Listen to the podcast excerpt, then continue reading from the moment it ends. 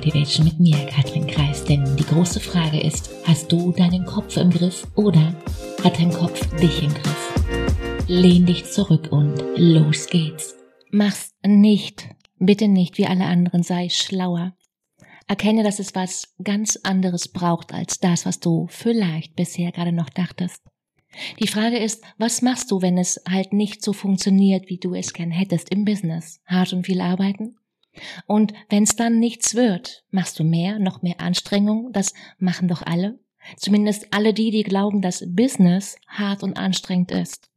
Aller Anfang ist eben schwer oder so oder so ähnlich heißt das doch richtig, aber Vorsicht, Kunden gewinnst du eben nicht, nur weil du ein geöffnet Schild hinhängst. Äh, äh. Schau dich mal um. Facebook, Instagram und so weiter und so weiter.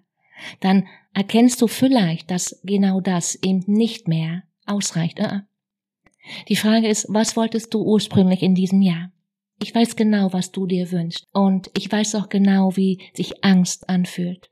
Ich weiß auch, wie sich Erleichterung anfühlt, das heute anders zu denken. Ich weiß auch, wie krass sich Erfüllung von Sicherheit anfühlt. Und ich weiß, wie sich Erfolg anfühlt. Was immer für dich Erfolg bedeutet. Mir geht es ganz konkret persönlich um den Erfolg, meinen Kopf hier oben in Schach zu halten, wenn es mal nicht so läuft, wie es laufen sollte, um mehr von dem zu haben, was ich, was man eigentlich will. Bevor wieder die, die kruden, die Cringe-Gedanken reingrätschen. In den letzten Jahren habe ich eine Sache verinnerlicht. Weg von Sätzen mehr hin zu Fragen.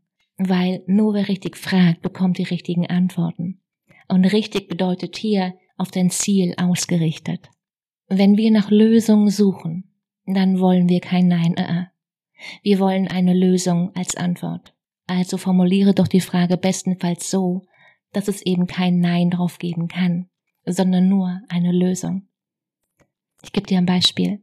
Können wir da noch was machen, hier am Preis? Nein. Die andere Variante wäre, was können wir hier noch machen? Wir könnten zum Beispiel, merkst du, oder? Und genau das gilt nicht nur für Fragen, die wir andere Menschen stellen, sondern vor allem Fragen, die wir uns selber stellen. Ist das möglich oder was kann ich jetzt aktuell in diesem Moment tun, um es möglich zu machen, heute, morgen, übermorgen?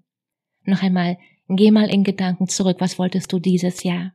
Und die Frage ist ganz einfach, gehen wir das beide, du und ich, genau jetzt gemeinsam an? Und wenn jetzt hier ein Yes, I do kommt, dann lass du und ich, lass uns zwei kennenlernen und schauen, ob und wie ich dir weiterhelfen kann.